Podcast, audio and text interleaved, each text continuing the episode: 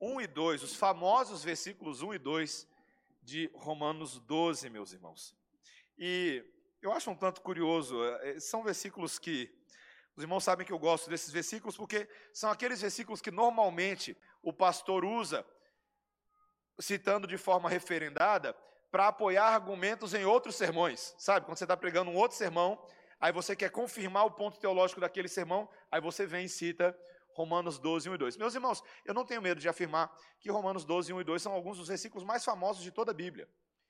E não só da Bíblia, mas são alguns dos versículos mais apreciados na história da cristandade. Eu estava conversando ali com o irmão Eduardo Barnabé um pouquinho antes. Ah, alguns pastores e teólogos ao longo da história da igreja ah, optaram por pregar esses dois versículos, às vezes em dois, três, quatro sermões, para lidar com a teologia. Eu não sou assim tão grande, tão ambicioso, meus irmãos, vai ser só um sermão, tá? Nos versículos 1 e 2. E ainda assim, meus irmãos, eu quero ah, pedir ao Senhor que nos abençoe para que nós não deixemos de apreciar certos detalhes tão fundamentais nesse texto para o entendimento da nossa fé hoje à noite. Então acompanhe comigo com atenção. Eu vou ler duas vezes, são apenas dois versículos. Eu vou ler duas vezes versículos 1 e 2, depois nós vamos orar. Rogo-vos, pois, irmãos, pelas misericórdias de Deus, que apresenteis o vosso corpo por sacrifício vivo, santo e agradável a Deus, que é o vosso culto racional. E não vos conformeis com este século, mas transformai-vos pela renovação da vossa mente, para que experimenteis qual seja a boa, agradável e perfeita vontade de Deus. Vamos agora ler todos juntos, a uma voz, os versículos 1 e 2.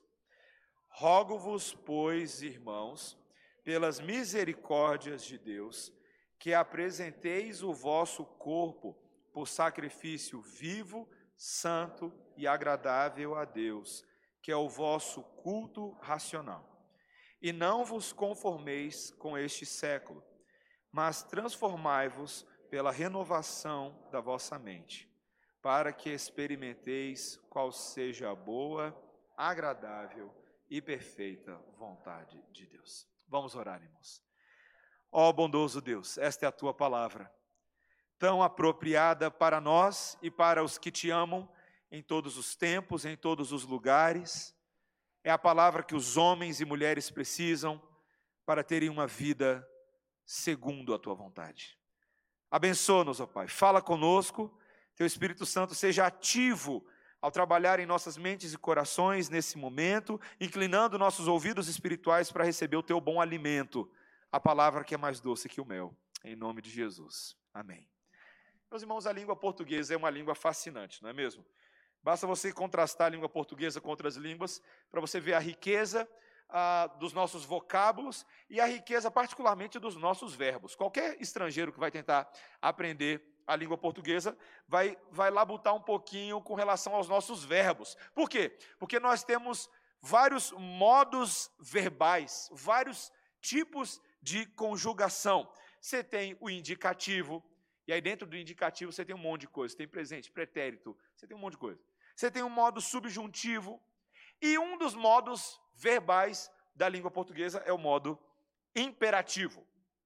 O modo imperativo é aquele em que a pessoa que está falando leva o seu interlocutor a realizar uma ação.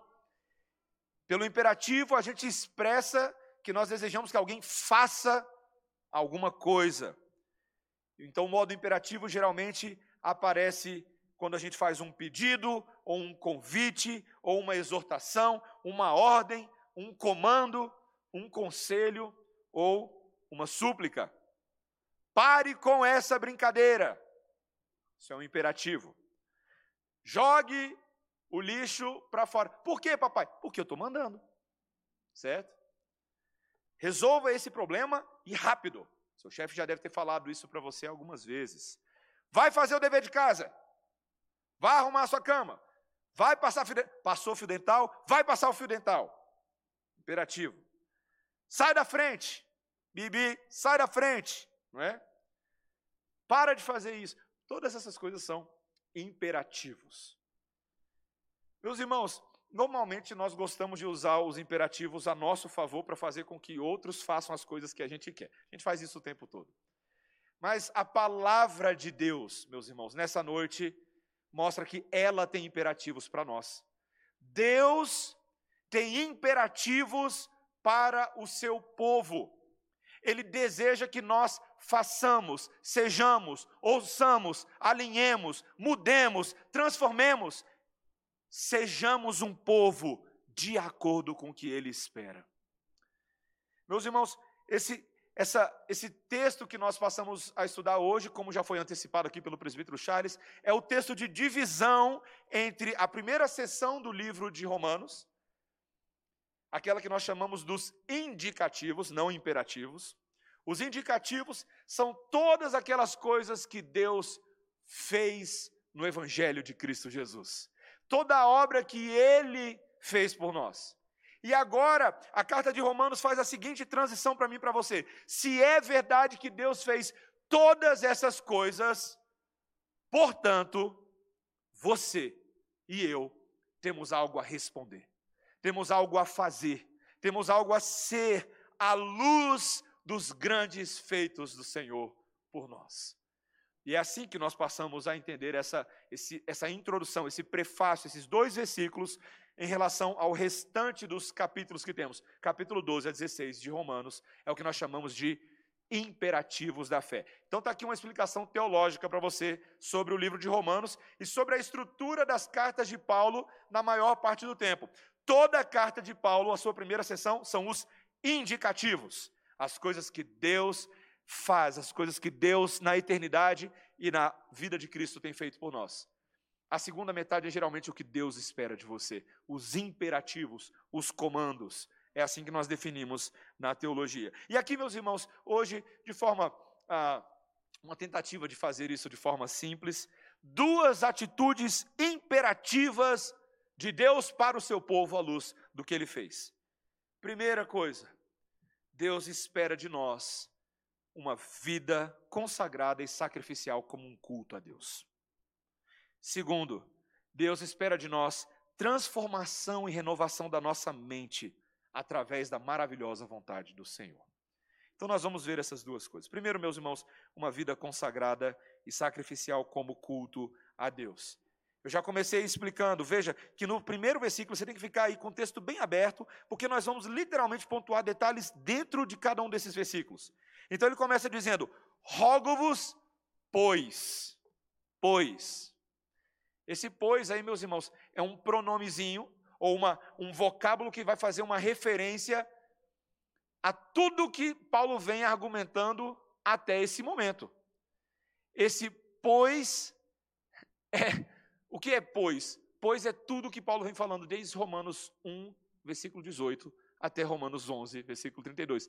Se é verdade que o Evangelho de Cristo Jesus, e aqui resumindo mais do que semana passada, o Evangelho de Cristo Jesus é a obra de Deus em relação àqueles homens perdidos e cativos no seu pecado e idolatria, tanto gentios quanto judeus. Se Deus decidiu fazer de Cristo a propiciação pelos nossos pecados, e que Deus, pela fé, assim como Abraão nos leva a Cristo, para que sejamos justificados de tudo aquilo que cometemos contra Deus, que estamos sendo reconciliados com Deus pela morte e pela vida de Jesus. Se nós somos chamados para uma nova vida no Espírito Santo, pois estamos unidos a Cristo por meio do Espírito. E que a vida que agora a gente leva na carne é pelo Espírito Santo de Deus, andando em novidade de vida. e tudo isso só é possível porque Deus soberanamente nos predestinou para essa obra, tanto nós quanto judeus, quanto tantas pessoas, somos feitos Israel de Deus. Meus irmãos, por isso que ele diz: rogo-vos, pois, irmãos, por essas misericórdias de Deus. Essa é a misericórdia. Quais são os, indica os indicativos? Deus teve misericórdia de nós. Tudo o que aconteceu é a misericórdia de Deus. Meus irmãos, quando Deus age com misericórdia para conosco, como é que você reage? Não é interessante que, tantas vezes, quando o Senhor Jesus Cristo abençoava pessoas com a sua imensa misericórdia, e ele fazia aquilo pela graça e de graça, mas ao mesmo tempo, há uma resposta que ele exige de todos aqueles que têm um contato com Deus vivo: que o adorem, que se entreguem a Ele. Veja, quando Ele. Olha que interessante, né? A gente está na semana de ação de graças, e um dos textos que a gente tem pensado essa semana é o dos leprosos. Aqui, quando a gente teve ação de graças aqui na igreja na quarta-feira à noite, a gente pensou um pouquinho sobre aquela passagem. Havia dez leprosos. Jesus, ah, quando eles observam Jesus se aproximando, eles correm na direção de Jesus, ficam à distância e pedem que o mestre os cure. E aí Jesus faz o seguinte: ele manda aqueles leprosos na direção do sacerdote para que eles se apresentem, e no caminho eles são curados. E um deles, o samaritano, volta então para agradecer a Jesus. Veja que interessante. Jesus fez aquilo de graça, meus irmãos. Mas quando volta o samaritano, Jesus fala: Ué, voltou só você? Cadê os outros nove? Só você vem para dar glória a Deus? Meus irmãos, quando a misericórdia de Deus nos alcança, a pergunta é: como é que eu e você respondemos? Quando Deus faz tudo isso por você, Deus te criou, Deus te abençoou, Deus te deu família, Deus tem te dado saúde, Deus tem dado a você o estudo, a roupa que veste o seu corpo, o cobertor que te aquece de noite, o apartamento que te cobre da chuva. Deus tem dado tudo isso e milhões de vezes mais. Como é que nós respondemos a Deus? Quando, sobretudo, o que nos é dado, e mais importante de todas as coisas, é a salvação gratuitamente oferecida no sangue do Filho de Deus. Como é que eu e você respondemos? Paulo vai dizer para a gente o que é que a gente tem que fazer. E ele diz: que apresenteis o vosso corpo por sacrifício vivo, santo e agradável a Deus, que é o vosso culto racional. Nós devemos apresentar o nosso corpo. E veja, quando Paulo usa aqui a palavra corpo, ele não está. Aqui tem. Eu ia precisar de uns dois, três sermões para explicar todas as coisas aqui, mas vamos lá. Corpo para Paulo, nós não estamos falando apenas disso aqui. Corpo, a gente tem que ter muito cuidado com as nossas definições que às vezes a gente tira do pensamento grego, do pensamento ocidental, às vezes da filosofia ou da ciência, da medicina, e reduzir o pensamento da Bíblia a isso. Corpo na Bíblia não é somente oferecer meus ossos, oferecer minha pele, minhas mãos. Corpo muitas vezes é a linguagem utilizada para denotar o significado completo de sentido. Tudo que nós somos, toda a nossa vida, ela deve ser apresentada por sacrifício vivo. Meus irmãos, o apóstolo Paulo deseja de nós uma apresentação sacrificial. Quando se fala em sacrifício na Bíblia, e Paulo lembra, Paulo está escrevendo a igreja em Roma, e era uma igreja que tinha muitos judeus. Os judeus rapidamente seriam capazes de identificar, como Paulo usa o argumento no livro de Romanos, a linguagem sacrificial do Antigo Testamento.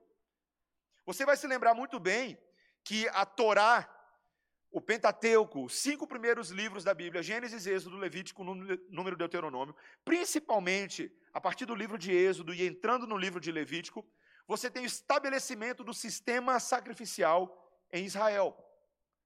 Deus havia instituído em Israel um sistema que visava apontar para um método de resolver o problema dos pecados pela morte de animais, seguindo a prescrição cerimonial que Deus passava aos sacerdotes por meio da sua lei, os pecados do povo seriam simbolicamente lidados, expiados.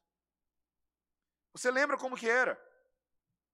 O sacerdote pegava o animal, segundo a prescrição da lei, ele matava o animal, ele o cortava em pedaços e ele o colocava num altar. Meus irmãos, esse sistema era importante. Mas aqui tem um detalhe que você precisa entender sobre o Antigo Testamento, para nós nunca mais cometermos o erro de achar que o Antigo Testamento é uma coisa completamente diferente do Novo Testamento. Dentro desse sistema sacrificial havia uma expectativa espiritual da parte de Deus sobre esses sacrifícios. Que eles fossem feitos dentro de um entendimento de obediência de coração. O sacrifício a Deus que realmente importava não era apenas externo, mas era interno. A circuncisão que importava não era só na carne, mas era de coração. Deus queria mais obediência do que apenas ritos mecânicos e frios. O Antigo Testamento está repleto disso. Quando Samuel, em 1 Samuel capítulo 15, versículo 22, profeta de Deus, antes um pouquinho da escolha de Davi como rei de Israel, ele disse ali, 1 Samuel 15, 22, Tem porventura o Senhor tanto prazer em holocaustos e sacrifícios, quanto em que se obedeça a sua palavra? Eis que o obedecer é melhor do que o sacrificar, e o atender melhor do que a gordura de carneiros. Meus irmãos, tão interessante isso. Eu sei que você sabe que o sistema de sacrifícios do Antigo Testamento tinha um objetivo: apontar para o Cordeiro Santo de Deus que tira o pecado do mundo, não é? Os cordeiros do passado serviam para apontar para o Cordeiro. Eu sei que você sabe disso. Não vou chover no molhado. Mas eu quero que você entenda que o sacrifício que Jesus fez para expiar os nossos pecados está atrelado, sobretudo, à obediência de Jesus. Jesus, por que, que ele era o filho amado em quem Deus se compraz? Porque ele foi o filho obediente. É a obediência de Jesus que causa o sacrifício de Jesus que nos trouxe vida. Jesus é a ilustração do sermão de Paulo. Ele está falando: eu quero que vocês apresentem os corpos de vocês por sacrifício vivo a Deus, como Jesus fez. Como Jesus fez. Claro que Paulo sabia que só Jesus tinha capacidade de fazer aquele sacrifício que fazia propiciação na cruz pelos nossos pecados. Paulo sabia disso. Mas ele quer que, a semelhança de Jesus, vocês sejam capazes de viver de maneira sacrificial. Ah, meus irmãos, como isso é interessante. Sabe por quê, meus irmãos? Por causa, por causa da palavrinha que Paulo vai usar aí. Ele chama de sacrifício vivo. Não é o que está aí no texto? Sacrifício vivo. Olha só que interessante, meus irmãos. Paulo não está querendo o sacrifício de animais mortos, ele não quer que aqueles gentios, aqueles judeus, ele não quer que nós paremos tudo que a gente está fazendo na nossa vida, vai pegar um cordeiro segundo a prescrição de Moisés e vai lá sacrificar o cordeiro. Meus irmãos, me, me, me deixa pasmo que ainda exista um espírito judaizante nos nossos dias, inclusive entre evangélicos, que ousam, afrontam o sacrifício de Cristo hoje em dia, tentando por aí reinstituir sistemas sacrificiais. Tem umas loucuras que a gente ouve nesse mundo evangélico que só Jesus na causa, viu? literalmente, só Jesus na causa. Quanta loucura! Meus irmãos, não é disso. Jesus fez o sacrifício. Só que olha que interessante. Jesus, como Cordeiro de Deus, diferente dos outros cordeiros, ele morreu, mas a morte não pôde segurá-lo. Ele ressuscitou e ele é um ser, ele é um Deus vivo. E quem está em Jesus vive uma vida sacrificial viva em Jesus. Viva! A morte dele já alcançou tudo o que precisava ser alcançado. E agora nós que estamos nele, vivemos seguindo os passos do Mestre, sacrificialmente, oferecendo nossas vidas vivas em Jesus para a glória dele. É isso que Deus quer de nós. Sacrifícios de quem está unido a quem está vivo é sacrifício vivo. É isso que Paulo está dizendo. Esses sacrifícios também são santos, é o que ele usa aí, sacrifício vivo, santo e agradável. É santo porque é dedicado, é separado, não se confunde com as prioridades desse mundo, é para ele, por ele, para a glória dele. Lembra disso semana passada? Se é verdade, Paulo está dizendo, se é verdade que nós doxologicamente glorificamos a Deus, dizendo que é tudo dele, por meio dele e para ele, então a sua vida também é assim, a minha vida também é assim. Nós devemos ter vidas sacrificiais, vivas, santas e agradáveis, agradáveis, aceitáveis.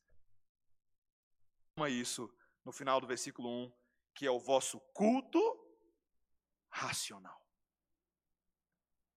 Meus irmãos, quanta teologia num único versículo. Porque Paulo agora, ele né, como um maravilhoso teólogo explicador que ele é, ele diz que todas essas coisas eu vou substituir é, essas ideias por um outro conjunto de ideias e eu vou chamar essas coisas de culto racional. Eu não vou entrar tanto aqui no grego, existe uma, uma discussão aqui sobre se essa palavra racional seria explicar, seria melhor traduzida como espiritual ou como racional. Por hora eu vou dizer que é melhor você traduzir das duas formas: é espiritual e racional. Meus irmãos, Todas essas coisas são culto a Deus. É isso que Paulo está dizendo. Isso é culto, culto ao Senhor. E olha como essas definições bíblicas, elas confrontam as nossas definições sobre o que é apenas culto. Então, se você tem a história parecida com a minha, e eu imagino que em algum sentido você tenha, para muitos aqui, você cresceu indo para a igreja e domingo de manhã, né, a semelhança do que aconteceu com a minha filha Melissa hoje pela manhã, que foi dormir tarde ontem depois do casamento, estava com dificuldade de acordar, certo? Então, minha filha é o pai dela, e sou eu a vida inteira. Então, meu pai implementava todas as técnicas possíveis no domingo de manhã para acordar seus filhos para o culto. Começa gracioso, né? Afável, filhinho, Bom dia, príncipe. Não, meu pai nunca falou isso, não. nunca, falei. nunca falou isso, não. Ele está bem ali falando, não, nunca falei isso, não. Bom dia. Filho, está na hora do culto, vamos. Esse era o início das dores, né, meus irmãos? Daqui a pouco era... Tá, tá, tá, né, igual eu com a Melis pulando em cima da caminha dela hoje, quase quebrando, né? Acorda. A gente vai para a igreja, então a gente começa a pensar em igreja apenas como aquele local, aquelas quatro paredes, e lá na igreja tem culto. Meus irmãos, isso não está errado. Certamente, quando nós nos reunimos como igreja, e não somente na igreja, mas como igreja, no domingo, no dia do Senhor, que ele prescreveu na sua lei, nós nos reunimos para cultuar, para prestar culto. É um serviço de adoração a Deus. Isso está corretíssimo biblicamente. A questão é que essa não é a única definição de culto. Culto não é somente o que eu e você fazemos aqui nessa uma hora, uma hora e meia que nós temos juntos à noite ou pela manhã. Culto tem um sentido bíblico mais amplo, que envolve a sua vida diária de sacrifício a Jesus. O nome disso é culto. Para para pensar, meu irmão. Porque eu e você a gente faz uma dicotomia tão grande entre o que é culto e às vezes a gente sai do culto na igreja domingo de manhã, aí você desliga a chavinha espiritual. Porque você fala, já deu, já deu, beleza, já ouvi o sermão, foi um pouco pesado, já cantei meus cânticos, já cumpri meu rito espiritual do dia. Quer saber? Agora eu vou assistir meu futebol americano, eu vou lamber minhas feridas do Flamengo, vou. Convenhamos como se, como se aquela vida lá não fosse culto.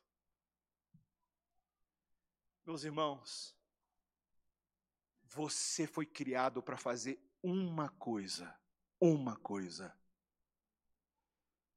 24 horas do dia, sete dias da semana, 365 dias no ano e de vez em quando 366. Você foi criado para cultuar a Deus. Culto é a definição da vida do crente. Isso é a nossa vida. Meus irmãos, é por isso que no texto que nós lemos de Hebreus hoje, capítulo 13, versículos 15 a 16, o autor de Hebreus, se é Paulo ou é outro autor, mas ele diz exata, ele reflete exatamente a teologia do apóstolo Paulo nesse versículo 1. Hebreus 13, 15. Por meio de Jesus, pois, ofereçamos a Deus sempre sacrifício de louvor, que é o fruto de lábios que confessam o seu nome. Não negligencieis igualmente a prática do bem e a mútua cooperação, pois com tais sacrifícios Deus se compraz. Puxa vida, cara, que texto isso aqui, dava outro sermão. Olha o que, que ele está falando. Eu tenho que oferecer a Deus sempre sacrifícios de louvor. E o louvor que ele chama de lábios que estão confessando o nome de Deus o tempo todo. Mas ele diz que esses sacrifícios também são a prática do bem, a mútua cooperação, são sacrifícios que Deus gosta, são sacrifícios que Deus quer, que lhes são agradáveis. Meu irmão, minha irmã, a gente a gente canta tanta coisa, não é? Aquela, eu gosto muito daquela música da Aline Barros, Consagração. Eu gosto muito. Aquela música, uma das músicas que eu acho que a gente gosta de cantar como igreja, né? Ao Rei dos Reis consagro tudo o que sou. É linda, é linda. Mas, meus irmãos, será que a gente entende a dimensão do que a gente canta ali? Eu estava lendo, um irmão aqui da igreja falou assim: Pastor, você devia ler mais um pouquinho sobre a vida de Crisóstomo, um dos pais da igreja. E eu fui ler, tem muita coisa boa. Uma coisa que me fascinou de Crisóstomo, esse antigo pai da igreja, a quem devemos tanto da teologia que nós temos na tradição da igreja, ele foi um, um, um belo exemplo de uma vida consagrada a Deus. Houve uma ocasião em que ele se apresentou perante o imperador romano e o imperador o ameaçou de banimento caso Crisóstomo continuasse cristão. e Crisóstomo respondeu para o imperador assim: Você não pode me banir. Imperador, por quê? Porque o mundo é a casa do meu pai. Você não pode me banir da casa do meu pai. Aí o imperador disse: Crisóstomo, mas eu vou matar você. Ele disse: Não, você não pode. Porque a minha vida está escondida juntamente com Cristo. Como é que você vai matar a minha vida que está juntamente com Cristo? Aí o imperador, irado, falou: E eu vou então tirar todos os seus tesouros e seus bens. O que Crisóstomo falou, você já sabe. Uhum, não dá conta. Você não pode. Porque, em primeiro lugar, eu não tenho nada que você saiba que é verdadeiramente tesouro, porque o meu tesouro está no céu, onde está o meu coração, onde está o meu Cristo. E o imperador ainda tentou uma última vez, mas Crisóstomo, eu vou afastar você de todos os homens, eu vou arrancar todos os seus amigos. O que Crisóstomo respondeu? Não tem como porque eu tenho um amigo no céu de quem você jamais vai me separar. Eu te desafio, ó imperador, não há nada que você possa fazer para me machucar. Meus irmãos, essas são palavras de alguém cuja vida é 100% consagrada a Deus. Seu viver, seus amigos, suas propriedades são todas um culto a Deus. Um culto a Deus. Mas o que é interessante, meus irmãos, é que é um culto racional. Por que, que essa palavrinha ela é tão importante nesse texto? E não só por que, que essa palavrinha é tão importante para toda a nossa fé cristã em todos os séculos. Porque, meus irmãos, significa que o culto que eu presto a Deus, eu presto com entendimento. Eu orarei com meu espírito, mas também orarei com a minha mente. Não é o que Paulo diz? Eu sou capaz de compreender a natureza desse culto que eu presto a Deus. Ele é um culto racional. Veja bem, meus irmãos, quando a gente fala de culto racional, tem muita gente aí que, que não gosta dessa expressão. Tá? Estou falando a verdade aqui. Meus irmãos, amigos que são um pouco mais quentinhos, viu que eu falei com amor, né? Tem um pessoal que é mais quentinho. Geralmente a crítica que eles fazem às pessoas que são mais tradicionais na sua forma de culto. E eu já ouvi isso várias vezes, tá? Inclusive, talvez já tenha até participado de conversas sobre esse assunto. É que, gente, eu tenho dificuldade com esse, esse negócio dos presbiterianos, porque o culto de vocês é muito racional. Vocês são muito racionais.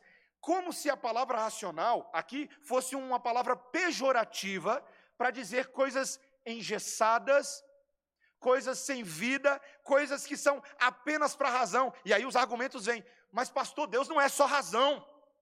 Deus é emoção também, pastor. Eu tenho que sentir aquele calorzinho debaixo dos meus pés. Meus irmãos, calorzinho debaixo do pé pode ser outra coisa. Deixa eu falar uma coisa verdadeira para vocês. O pastor John MacArthur escreveu um livro chamado Caos Carismático. É um livro difícil de ler. É bom, é difícil de ler. Ele faz uma análise do crescimento do movimento pentecostal no mundo, na história, desde os primórdios. Tenta falar as coisas boas, as coisas maravilhosas, mas ele fala: houve muitos momentos em que esse movimento mais carismático, no afã de ter relacionamento com Deus, confundiu as ideias, dizendo que qualquer coisa que emocionava, que aquecia, era culto, quando na verdade não é bem assim. Culto a Deus é culto com entendimento, meus irmãos. Ser racional não é necessariamente algo pejorativo. Deus lhe deu a razão. Deus lhe deu capacidade cognitiva para você ler a palavra de Deus, entender quem é o Deus que nós adoramos e como ele deseja ser cultuado. Meus irmãos, lá no livro de Números, uma das dificuldades que houve entre os profetas de Israel é que alguns deles estavam oferecendo fogo estranho. E Deus não aceitou muitos cultos que supostamente eram cultos feitos em nome de Deus, mas Deus falou: não, não, não, não, não, não aceito não. Ele vira, por exemplo, para Israel em Isaías capítulo 13, capítulo 27 e fala assim: olha, vocês estão aí levantando mãos em meus nomes, os lábios de vocês proferem coisas maravilhosas, mas o coração de vocês está longe de mim. Vocês acham que é possível cumprir os ritos da adoração a Deus aqui no tabernáculo, mas vocês vão lá entre os cananeus e vocês prestam culto com eles, aos deuses deles, aos baalins. Isso está errado. Esse culto de vocês não tem entendimento. Vocês não entendem de que eu não aceitarei adoração a nenhum outro Deus. Vocês não entendem que vocês não podem fazer para mim imagem de escultura, nem semelhança alguma do que há em cima do céu, nem debaixo da terra, nem debaixo das águas da terra. Vocês não entendem que no culto que me agrada vocês não podem tomar o nome de Deus em vão. Vocês não entendem que no culto que me agrada vocês têm sim que separar o dia do Senhor para me adorar. Meus irmãos, culto racional e agradável a Deus tem que ser do jeito de Deus. Quantas vezes, quantas vezes, eu mesmo, eu já, eu já fiz isso, tá, meus irmãos? Eu não vou apontar dedo para ninguém, eu vou falar de mim, da minha experiência. Quantas vezes a gente, a gente entra naquela de, de que a gente quer uma coisa sincera com Deus, uma coisa fervorosa, e aí alguma, alguém começa a alimentar, onde há o Espírito do Senhor, aí a liberdade, e você acha que você tem liberdade para fazer qualquer coisa.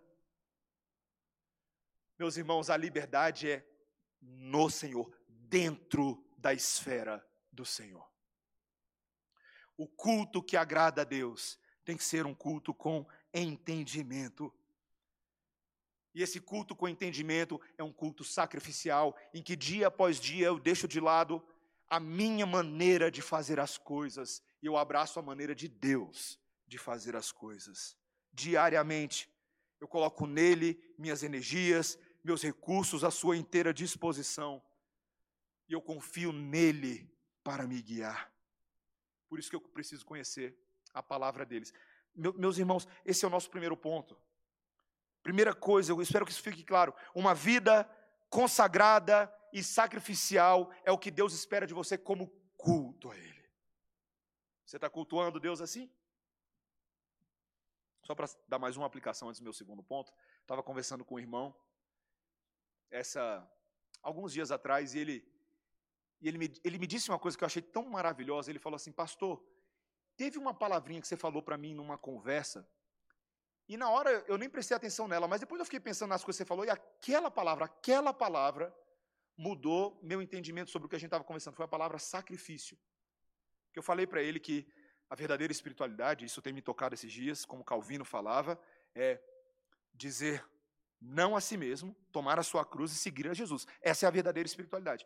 E aí esse irmão falou, ele concluiu: "Pastor, eu acho que nos nossos dias o nosso conceito, o nosso conceito de espiritualidade não é sacrificial". Eu falei: "Bingo. Esse é o nosso problema.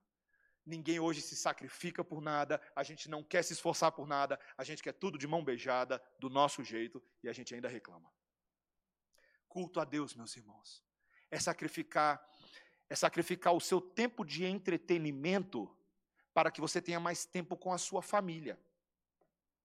Culto a Deus é sacrificar talvez um pouco do seu tempo de trabalho, você que está trabalhando longas horas no seu escritório de casa, para você ajudar a lavar a louça, para você gastar tempo com seus filhos.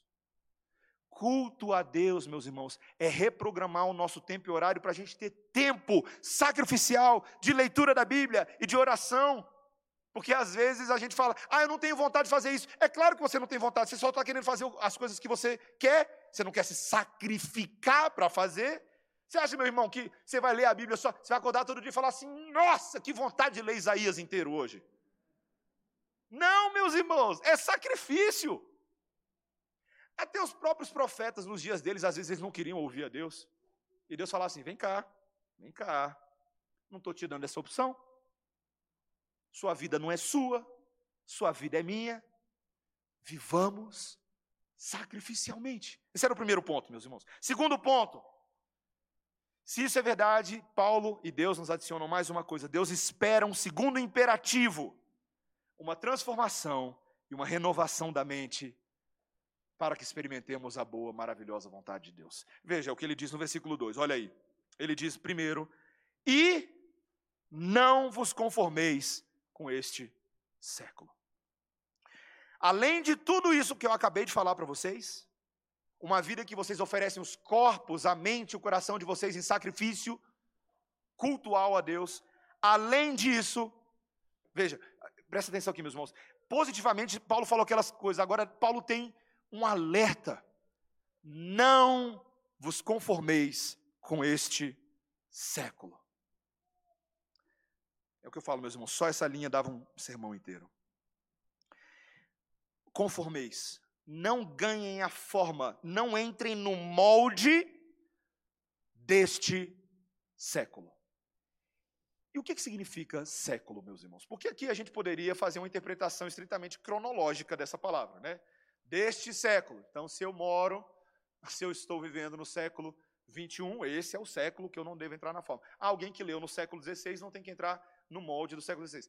Meus irmãos, século, ainda que seja uma palavra que faça referência a um período de 100 anos, não está fazendo referência aqui apenas ao aspecto cronológico disso. Século é a palavra que nas escrituras sagradas definem o conjunto de valores do momento em que nós vivemos. Particularmente, meus irmãos, os valores contaminados pela queda do homem.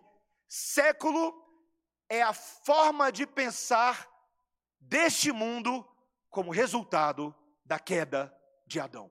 Isso é o século. Veja, o livro inteiro de Romanos, qual é o argumento inteiro?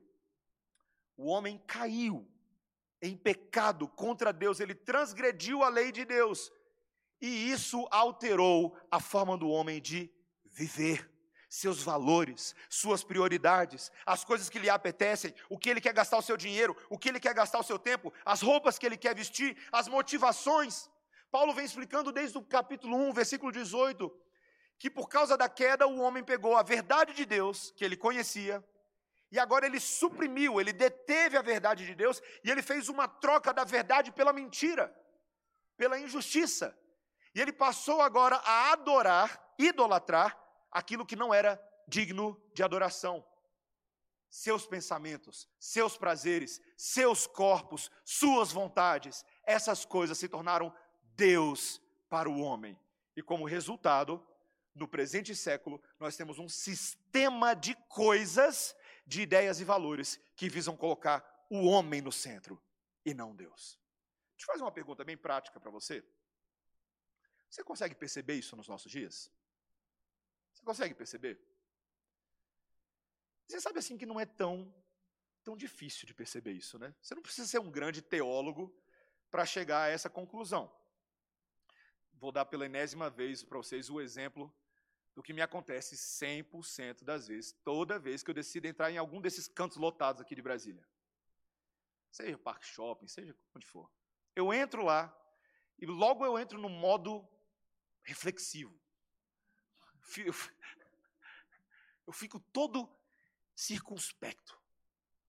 Começo a observar as pessoas, andando para cima baixo. Eu fico ouvindo as conversas, sabe? Sou muito intrometido, meus irmãos. Eu não vou entrar em detalhes, mas hoje, não, não vou entrar mesmo, mas hoje meu pai e minha mãe fomos almoçar num restaurante e lá a gente viu, a gente viu do que a gente está falando aqui, né?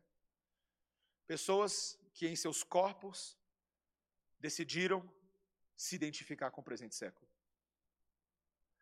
Foi tão constrangedor que minha mãe estava até incomodada da minha filha ficar brincando no parquinho que tinha perto de onde eles estavam sentados. De tão, tão constrangedor que era aquilo.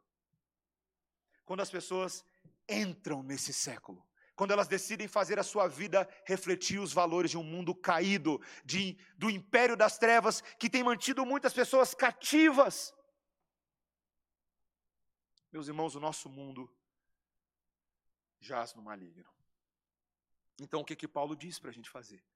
Não se conforme.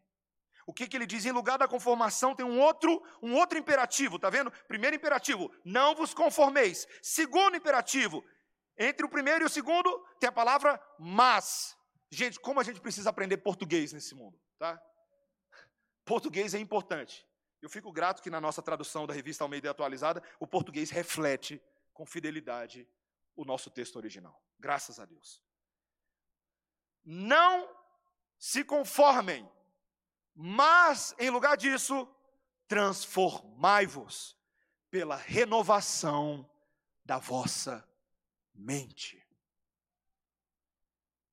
Meus irmãos, aqui outro tema que, que poderíamos gastar tanto tempo falando, mas eu só gostaria de apelar para vocês como o nosso mundo hoje vê que a mente é uma coisa importante. Não é verdade? Vocês já pararam para pensar a quantidade de literatura, de livros hoje que vão aparecer nas livrarias para você, na Amazon, o poder da mente. Já viram? Transforme sua mente em 365 dias. Se você achar que é tempo demais, eu te dou. Transforme sua mente em 10 dias.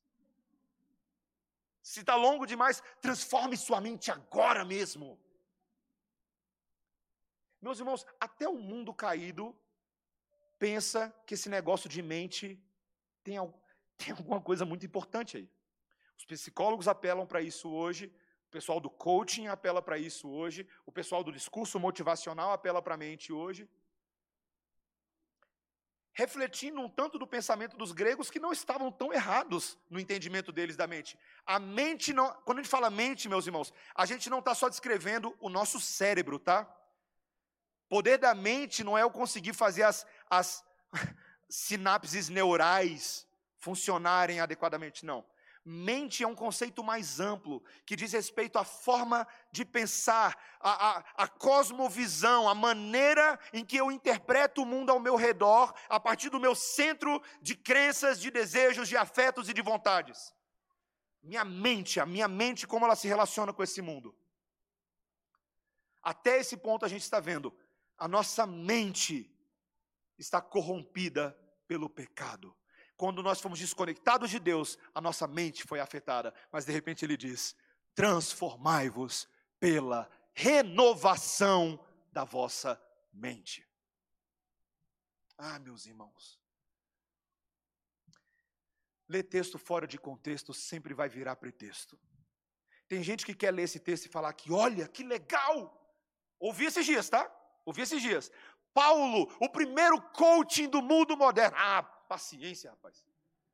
Como se Paulo estivesse falando, lendo o texto fora de contexto, de que se você for capaz de concentrar e de mentalizar e de trazer pensamentos positivos, então você vai ser capaz de transformar você mesmo pela renovação, pela autorrenovação da sua mente. Meus irmãos, isso é impossível acontecer. Como pode uma mente morta pelo pecado se auto-renovar. Você já viu isso acontecendo? Você já viu algum, algum cadáver voltar à vida por si mesmo, simplesmente porque ele quer, eu quero voltar à vida, e o cadáver. Não, não existe, meus irmãos. A mente só pode ser renovada se esse processo for de fora para dentro, um poder capaz de mudar a mente. E essa é a teologia do apóstolo Paulo, de fora a fora. A minha mente, ela é transformada quando ela sai do cativeiro das trevas e ela vai para o cativeiro de Cristo. Abre aí comigo, rapidamente, vamos lá. 1 Coríntios capítulo 2. Veja que essa é sempre a teologia do apóstolo Paulo por trás de todos os argumentos dele. 1 Coríntios capítulo 2.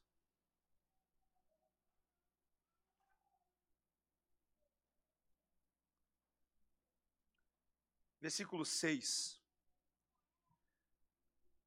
Veja, eu não vou fazer grandes explicações, eu quero apenas que você veja a leitura natural do texto, o argumento natural de Paulo. Versículo 6: Entretanto, expomos sabedoria entre os experimentados, não porém a sabedoria deste século, nem a dos poderosos dessa época que se reduzem a nada, mas falamos a sabedoria de Deus em mistério, outrora oculta, a qual Deus preordenou desde a eternidade para a nossa glória. Sabedoria essa que nenhum dos poderosos deste, qual é a palavra? século conheceu. Porque se a tivessem conhecido, jamais teriam crucificado o Senhor da glória. Mas como está escrito, nem olhos viram, nem ouvidos ouviram, nem jamais penetrou em coração humano que Deus tem preparado para aqueles que o amam. Mas Deus nolo revelou pelo Espírito, porque o Espírito a todas as coisas pescruta, até mesmo as profundezas de Deus. Porque qual dos homens sabe as coisas do homem, senão o seu próprio Espírito que nele está? Assim também, presta atenção, meus irmãos, as coisas de Deus, ninguém as conhece senão o Espírito de Deus. Ora, nós não temos recebido o Espírito do mundo, e sim o Espírito que vem de Deus, para que conheçamos o que por Deus nos foi dado gratuitamente. Disso também falamos, não em palavras ensinadas pela sabedoria humana, mas ensinadas pelo Espírito, conferindo coisas espirituais com espirituais. Ora, o homem natural não aceita as coisas do Espírito de Deus, porque eles são loucura e não pode entendê-las, porque elas se discernem espiritualmente. Porque o homem espiritual julga todas as coisas, mas ele mesmo não é julgado por ninguém. Pois quem conheceu a mente do Senhor que o possa instruir? Nós, porém, temos a mente de Cristo. Meus irmãos, a renovação na vida de uma pessoa para viver neste presente século é quando ela passa a ter a mente de Cristo.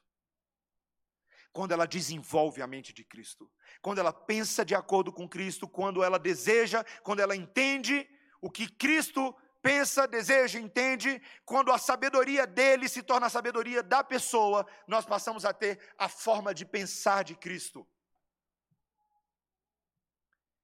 E isso traz para o crente transformação. Transformação. Meus irmãos, eu quero que vocês entendam bem o que Paulo está dizendo aqui.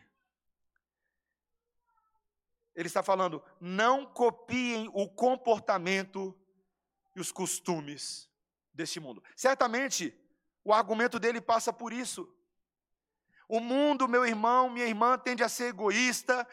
O século presente é caracterizado por tanta corrupção. Cristãos que são sábios, eles sabem que eles não podem se comportar como este mundo. A gente sabe disso. Mas, meus irmãos, é mais do que isso. A nossa recusa em se conformar com os valores desse mundo deve ir mais a fundo do que a questão de comportamento. É algo que tem que ser plantado na nossa mente. Deus está dizendo para mim e para você, é como se Deus estivesse falando: deixa eu transformar você em uma nova pessoa. Deixa eu mudar a maneira como você pensa. Até porque, meus irmãos, tem muito crente que acha que basta apenas evitar a maioria dos costumes mundanos, não é verdade? Ah, eu não faço aquilo, eu não faço aquela outra coisa.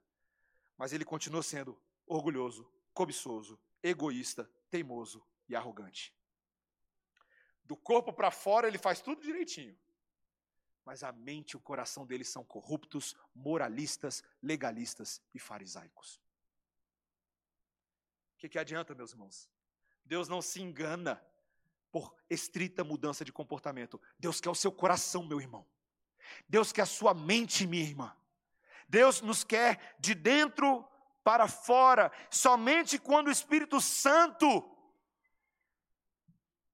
traz a mente de Cristo até nós pela palavra. Somente quando o poder dele age em nós, nós somos renovados, reeducados, redirecionados, nós somos verdadeiramente transformados em todas as coisas, porque Deus está agindo em nós, pela palavra. E quando isso acontece, meus irmãos, enfim, nós vamos nos tornando distintos desse mundo, diferentes deste século. Tem um pastor chamado Dwight Moody, fez muito sucesso. Muito sucesso principalmente pelas situações que aconteciam com ele. Ele era um teólogo, mas era um pastor de causas da vida comum. E uma vez um homem disse para ele, falou, pastor Dwight, eu me converti. E agora que eu me converti, eu te pergunto, será que eu tenho que desistir do mundo? E o pastor Muri respondeu para ele: Não, você não tem que desistir do mundo. Se você tiver um bom testemunho como filho de Deus e uma mente transformada pelo Espírito Santo, é o mundo que vai existir de você. Eles não vão nem querer saber de ter você por perto. Você não pode jogar pelo time deles. Meus irmãos, eu achei isso tão fantástico. Quantas vezes eu e você estamos tentando vencer o mundo na força dos nossos, dos nossos métodos? E Cristo fala: para de tentar mudar isso aqui, olhe para mim, encha-se de mim, encha da minha palavra, e quanto mais você fizer isso, menos parecido com o mundo você vai ser. Você vai ser capaz de lidar com o mundo, porque a palavra de Cristo estará na sua mente. Meus irmãos, e quando isso acontece, e se você voltar aí para Romanos 12, e assim eu termino.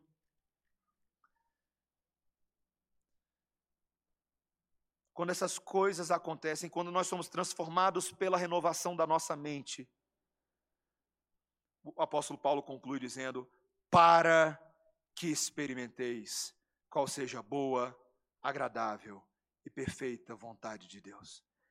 Meus irmãos, quando eu sou transformado, renovado, quando eu não me conformo com este mundo, eu estou me tornando apto, e aqui a palavra experimentado, às vezes no português, ela não captura tão bem o sentido, porque o grego aqui é exatamente o seguinte: testar para ser capaz de discernir. De novo, experimentar a vontade de Deus é testá-la para ser capaz de discernir. Literalmente é isso. Paulo está dizendo: quando eu tenho a mente de Cristo agora, eu olho para a vontade de Deus, eu sou capaz de fazer uso dela. Eu sou capaz de discerni-la, de entendê-la, de contrastar a verdade de Deus em relação à mentira do mundo. E eu passo a perceber, meus irmãos, que a vontade de Deus, tendo a mente de Cristo, ela é boa, ela é agradável, ela é perfeita. Meus irmãos, quando nós passamos a ter a mente de Cristo, a gente olha a Bíblia com outros olhos, não é verdade? Já contei para vocês a história de um amigo meu chamado Daniel. No terceiro ano da escola, ele era ateu, daqueles assim, os crentes que se cuidassem, porque para ganhar argumento com ele era brabo. Ele era daqueles ateus que estudavam. E além de ser o ateu que estudava, que já dá trabalho, ele era o ateu jocoso, zombeteiro, fazia graça com a nossa cara. Então adorava tirar com a cara dos, dos crentes. Um dos argumentos que o Daniel utilizava, eu cito o nome dele porque é vida pública, tá? Daniel é crente hoje aí, já dei spoiler da história. Um dos argumentos que o Daniel utilizava é que nós não poderíamos ser crentes baseando a nossa fé inteira num livro que a gente não entendia. Essa era a tese dele. Ele falava assim: como é que você pode dizer que você é crente se esse livro de vocês ninguém entende? Eu falava: como assim? Ele falou assim: ué, eu já li a Bíblia, ninguém entende nada. Aquilo ali é uma confusão só. O grande ponto dele é que ele não podia crer em Deus porque era a partir de um livro confuso, chato, não claro. Essa era a visão que ele tinha. Mas esse Daniel anteriormente era um ímpio. Era alguém que não tinha o coração inclinado para as coisas de Deus, era alguém que não se mostrava aberto. Passam-se alguns anos, Daniel me encontra na UNB, com a mesma brincadeirinha que ele sempre fazia. Oi, Mateus. Anos que eu não via ele. Estava de cabelo cortado, não reconheci. Ele encosta no meu ombro. Oi, Mateus. Falei, quem é você? Sou eu, Daniel. Aí ele veio com a mesma brincadeira. Pelo menos eu achava que era a mesma brincadeira que ele sempre fazia na época da escola. Ó, oh, Mateus, agora eu sou crente, viu? Ele sempre fazia isso, quase todo dia. Eu sou crente agora, hein, Mateus? Aceitei Jesus. Ele sempre fazia isso. Ele virou para mim e falou assim: Mateus, agora eu sou crente. Eu falei, ô, Daniel, você não, bicho, não. Quatro anos que eu não te vejo. E é isso que você tem que falar. E ele fala assim: você não entendeu o que eu estou te falando. Eu sou um servo de Cristo agora. Estava comendo no minhocão lá, comecei a chorar igual um neném. Falei, você está falando sério, Daniel? Ele falou, sim. Falei, o que, que mudou, Daniel? Ele falou para mim que um dia ele orou, falou com Deus, ele falou: Deus, se você realmente existe, porque ele estava passando por uma crise lá, se você realmente existe, me ajuda a ler a Bíblia e entender a Bíblia. Meus irmãos, sabe o que aconteceu? Daniel fez a oração abriu a única Bíblia que ele tinha em casa, começou a ler, ele começou a entender tudo o que ele estava lendo. Tudo. Tudo. E sabe qual foi a conclusão que ele chegou? De que a Bíblia, a vontade de Deus, era boa, era perfeita, era agradável, era a coisa mais maravilhosa que existia na vida de um ser humano. Meus irmãos, o Daniel não tem assim tantos anos de crente. Mas o Daniel é um cara que eu conheço hoje que ele conhece Bíblia mais do que muito marmanjo de igreja. Porque com a mente de Cristo ele passou a amar a vontade boa, agradável e perfeita de Deus. Meu irmão, minha irmã, eu e você já temos essa mente hoje. Só que a gente tem que exercitá-la. A gente tem que pedir ao Senhor que não deixe o presente século dizer para a gente que a Bíblia não é assim tão importante, de que a palavra de Deus ali contida não é tão valiosa, porque ela é importante, ela é valiosa, ela descreve a si mesmo como o alimento que eu e você precisamos comer todos os dias para ficarmos de pé. Ela é o remédio que é, pegar, é, é capaz de pegar um enfermo e curá-lo das suas enfermidades.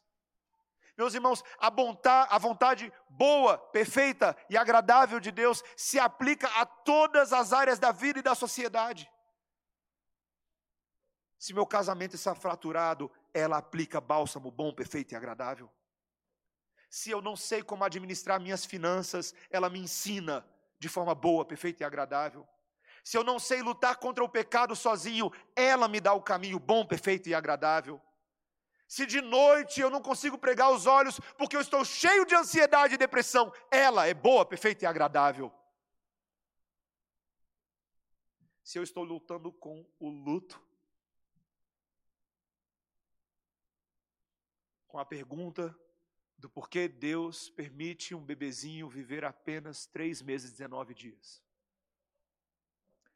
A palavra de Deus é boa, perfeita e agradável. Ela se aplica 100% a todos os momentos da minha vida. E ela me ajuda a viver nessa Babilônia, no presente século, de uma forma justa e piedosa. Meu irmão, minha irmã, eu quero te perguntar nessa noite: quais são os imperativos que têm regido sua vida?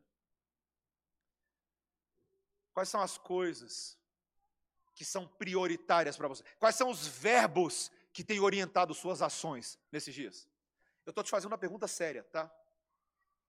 Ganhar dinheiro, ser importante no Instagram,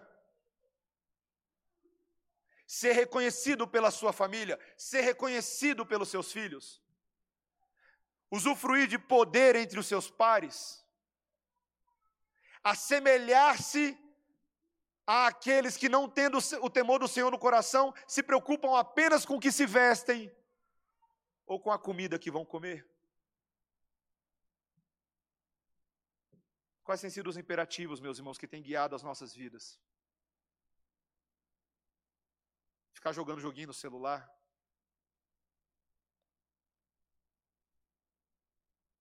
Viver uma vida para si mesmo e não para outros? Meu irmão, minha irmã, eu espero que você veja os imperativos dessa noite não como fardos terríveis, mas como doces alegrias de soldados que foram chamados para servir o seu general. Quando o nosso general, que é Cristo, manda alguma coisa, sabe o que a gente faz? Nós seguimos os seus passos.